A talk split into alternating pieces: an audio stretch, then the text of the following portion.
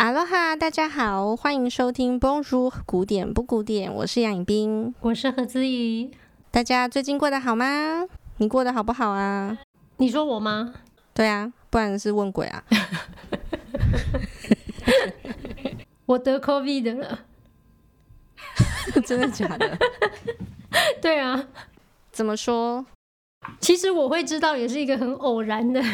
我好像在十二月几号啊，二十八还二十九的时候，嗯、呃，得了 otite，就是中耳炎。对。然后我就去看医生的时候，反正他就帮我做那个 PCR，就是 PCR 检测。然后检一检，他又说你现在是阴性，可是你身体有 Omicron 的抗体，所以我莫名其妙就得到了。真的假的？真的。所以已经得到，然后又没有了。对啊。就是我有这个抗体，那不是像佛经一样吗？什么意思？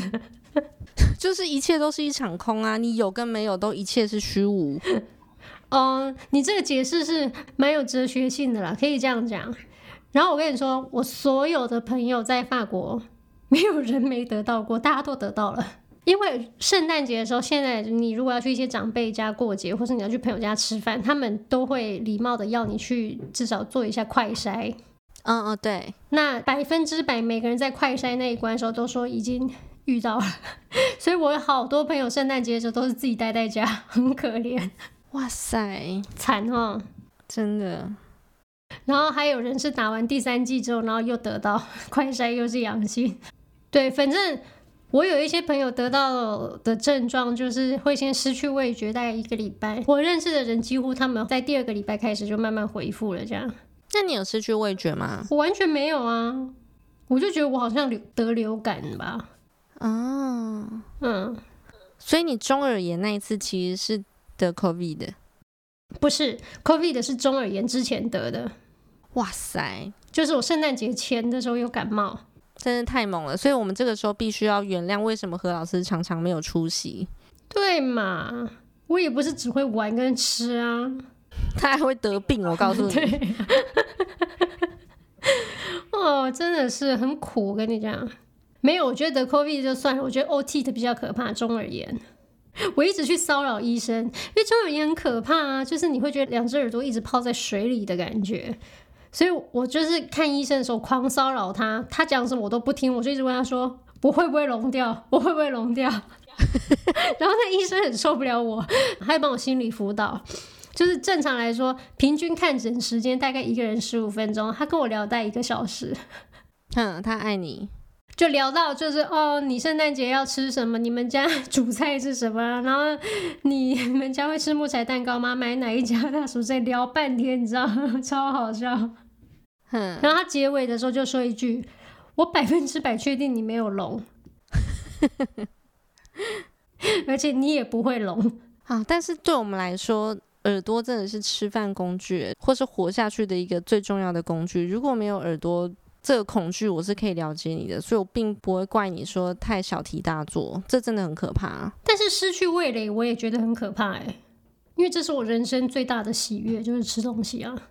是哦，那假设有一天掉到水里，然后味蕾跟听觉你只能救一个，你要救哪一个？听觉，对吗？对了，你做人要那么极端哦。我不能两个都有啊！那我换我考你，换我考你，凭什么都你考我？好，你问。那如果你掉到水里面有视觉、听觉跟味蕾，你要哪一个？只能选一个啊，另外两个都要失去，是不是？对。那我不要掉下去，我不去海边玩了。哪有这种的？一一定要选。早知道我刚刚也要聪明一点，我也不要选。为什么我要选？不是啊，欸、你对我很坏，我刚只有让你失去味蕾，你还叫我看不到，然后也吃不出来哦。可是人生很无常啊，有的时候搞不好还四个没有嘞。那我可以选择去死吗？哎，不要讲这么个大过年的不吉利，呸呸呸呸。好，不要玩这个烂游戏。哎、欸，其实。如果你是美国人的话，然后听到我的回答一定很傻眼，因为你只是想要有一个 small talk，就问说你过得怎么样，然后也没想到我要震惊回答，结果我就跟你讲了 COVID，然后又唠唠等长长到爆，这是一个德国式的社交方法吗？那如果是法国式会怎么样？法国式的，他就会说要不要这周日一起拿手榴弹上街去抗议。法国就会开始讲到自由跟人权啊，然后就开始干掉，就是打疫苗有多多侵害人权啊，然后就要去轰炸总统府啊什么之类的。哦，真的真的，这个好笑。好，又到了回留言时间，有一位听众呃，JST 嘛，他说至情至性，谈话日常腔，但讲到音乐又偏僻入里，让古典音乐不再高高在上，反而是我们市井文化的一部分。好，谢谢 JST 嘛。古典乐本来就不高高在上啊，它一直都是生活上最日常、最琐碎、最常见、最有烟火气息的东西啊。我觉得事实上真的是这样，没错。只是因为他用了一些嗯、呃、古典音乐的语言，就是用音符、用乐谱，然后可能用意大利文。所以有一些人就会把这个当做真的是高高在上，然后讲解他的时候，自己都好像变成了一个神棍一样，但真的不是这样子。对，我完全同意。你来讲一个，有一个抱抱宝宝抱抱给我们了五颗星以及五颗爱心。他说每周最期待的事之一就是收听古典不古典惊叹号笑脸。OK，谢谢这位听众。谢谢听众，但你知道何老师每逢录音日，他那天就会肚子痛吗？或是感冒，或是没有睡觉，前一晚没睡好，或是没空，对，或是中耳炎发作，或是 COVID 的，或是各种，对，可能就是因为听众没有抖内我们了，所以我的身体不开心。唉，终归一句，还是钱，就是钱的问题。钱的问题解决，也没有病痛了。我跟你说，那谢谢各位留言的听众。现在听到节目的听众们呢，也不要忘记到 Apple Podcast 上面给我们五星和留言。有五星的我们才会回哦，没有五星的话，我们就会生气气。没有五星，气跨埋呀！你刚刚在讲法文吗？我在讲台语，你是不是人啊？哦，是哦。我的台语很地道哎，我拜托你。在法国算蛮地道啦。好好好，我们来讲音乐喽。过年快要到喽，大家是不是忙着采买各种年货、干货，或者是订过年除夕夜的餐厅、买年菜，或者是准备各种旅游呢？这所谓的东市买骏马，西市买鞍鞯，南市买辔头，北市买长鞭，怎么样？你现在要开始去录相声了？那首诗没有一口气讲完会讲不出来。OK，反正就是到处采买的意思啦，就是忙东忙西的，然后招呼各路人马。有一点晕头转向这样子，这是非常符合今天要介绍的海顿钢琴奏鸣曲的第六十二首，最后一个乐章 Finale Presto。我们先来听整个曲子。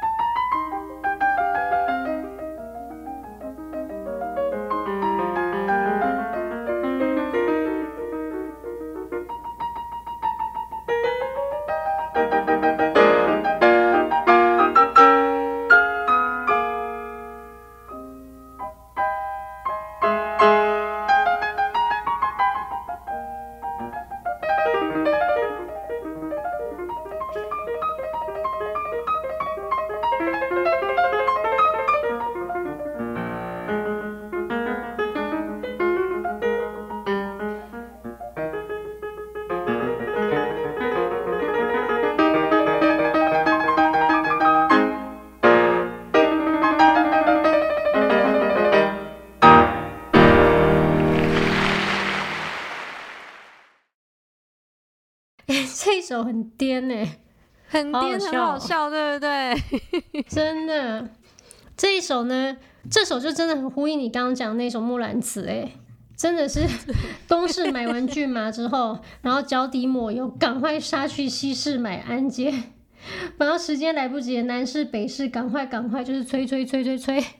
对，就你觉得他真的是一个很瞎忙的人，像一个无头苍蝇一样，到处就是跑来跑去。但是很奇怪是，他很亢奋哦。他虽然很忙，可他一点都不介意，嗯、他很引以为乐。这样，我猜他大概十八岁，他才十八岁，还有满满的精力可以这样搞。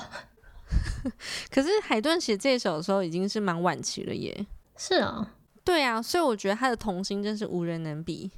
真的，这首曲子给我的感觉呢，各位听众不用听它什么旋律，旋律不是重点，就听它一直重复的那音，它就是要表现他的恼人跟烦躁，可同时他又不烦，他蛮乐在其中的。他很像一个人在跟你讲说：“哎哎哎哎哎，赶快走走走走走，我们要去，我们要出发了。”然后就说：“哦，好好好。”然后他这样烦你之后呢，问他说：“那要去哪里？”他说：“呃，我我不知道。”哎。走就对了啦，先跟上来，跟上来。对，后面的人屁颠屁颠的跟上来之后，然后说啊，是不是要到了？他就说啊，我忘记要去哪了，再去另外一个方向好了，走了走了。对，真的。我们来听听他怎么样是这样子掉头来掉头去的。走了走了走了走了。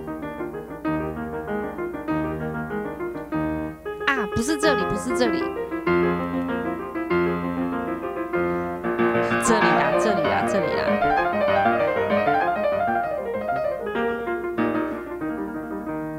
可是我们要去那里干嘛？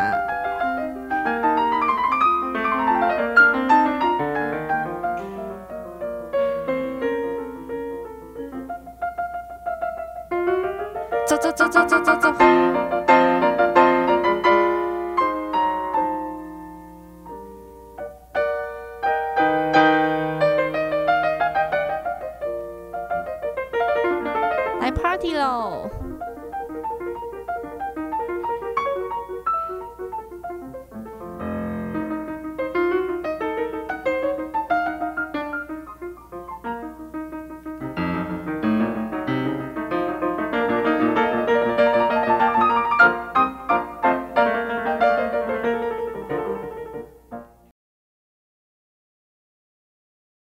我觉得听这首曲子的时候，我心情会很好。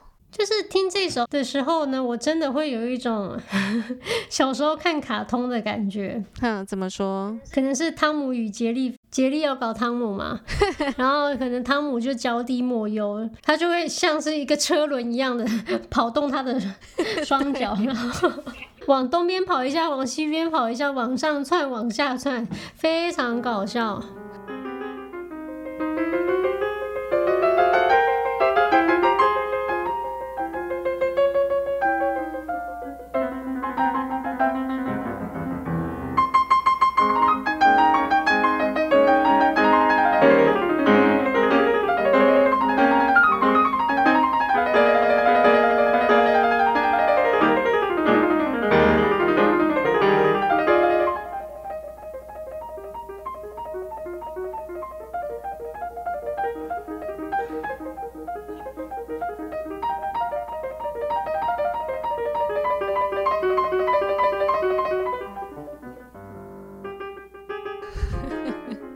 他目的并不是他要去到哪里，他就是要让你无所适从，让你头昏眼花。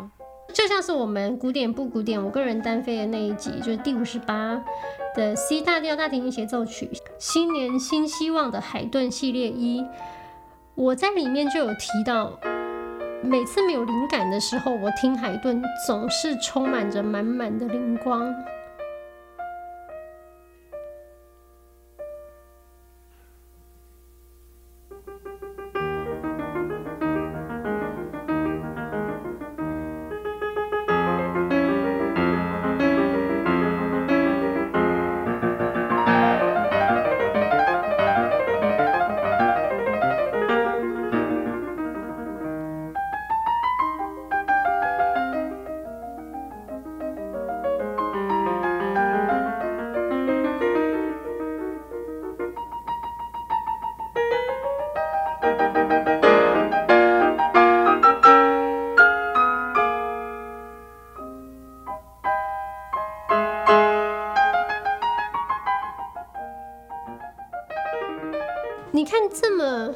么逗趣，就一听到这个，我就会想到我的幼稚园时期 在看卡通的情景。可是你看海顿写这首的时候，他几岁啊？一七九四，然后海顿是一七三二，一七三二，九四减三二，哦，他六十几岁写的，六十二。然后这首是海顿在六十二岁写的，大家可以想想看，他到底有多有活力。就是随着你的年纪的增长，这是一种生理反应，生理会影响心理，你就是会对很多事情抗拒，你不会想要改变，你总是觉得旧的就是对的，就是已经累积太多习惯了，对，你很难再改变。你不要说六十几岁，我自己像我三十多岁，我都觉得我每天已经有一些很固定的日程，例如说我起来之后。就是要吃什么，要喝什么，然后我我怎么安排？可能我要先弹一下巴哈，让我自己放松，然后我要做点瑜伽、拉拉筋，就我我自己的很多的生活的习惯。那我也才三十几岁，可那你就不要想，随着年纪的增长，人本身就是很容易变得越来越僵化跟僵硬，然后认为自己以前的那个时代才永远是一个最好的时代。然后你的坚持才是最好的坚持，最对的坚持。真的，你讲的这句话怎样？我就想到我最近看贝多芬的书信，他就说：“哦，拜托，我们这个年代的钢琴家就只会炫技，弹着很快的音符，在钢琴上面卖弄，一点意义都没有。”然后我想说，哎，原来他也这样想，那个时代的钢琴家。所以其实每个年代大家都会说，嗨，我们这个年代怎么样？以前多好。其实没有，贝多芬那个年代，他也觉得他那个年代很烂哎。对啊，而且连贝多芬这种神人，他也会讲出这么老人的话哎。对，不敢相信。好，反正像我本人，我就是致力于不要当老人。我讲不要当老人，不是说我抗拒年龄上的增长跟衰老，而是我一直都认为。新的时代，新的人永远都会比前一代更好。真的，我也这样相信。我跟你说，我平常也没有很喜欢海顿，可是听到这首歌的时候，我真的超嗨的。你就没有办法不跟着他的那个重复音群雀跃起来，因为就像刚刚何老师说的。人就是年纪越大，就累积越多的惯性，惯性越多，你就会越害怕改变。可是海顿在写这首曲子的时候，他就是告诉你一个概念，一个上位理念，就是说，你管他哪里，你先冲就对了，不对会怎样吗？那我们再换个地方就好了嘛。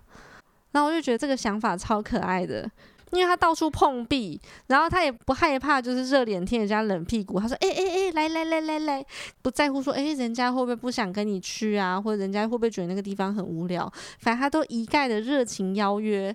那碰壁了哦，那那再换下一个地方好了，然后就再冲一趟这样子，充满热情，非常可爱。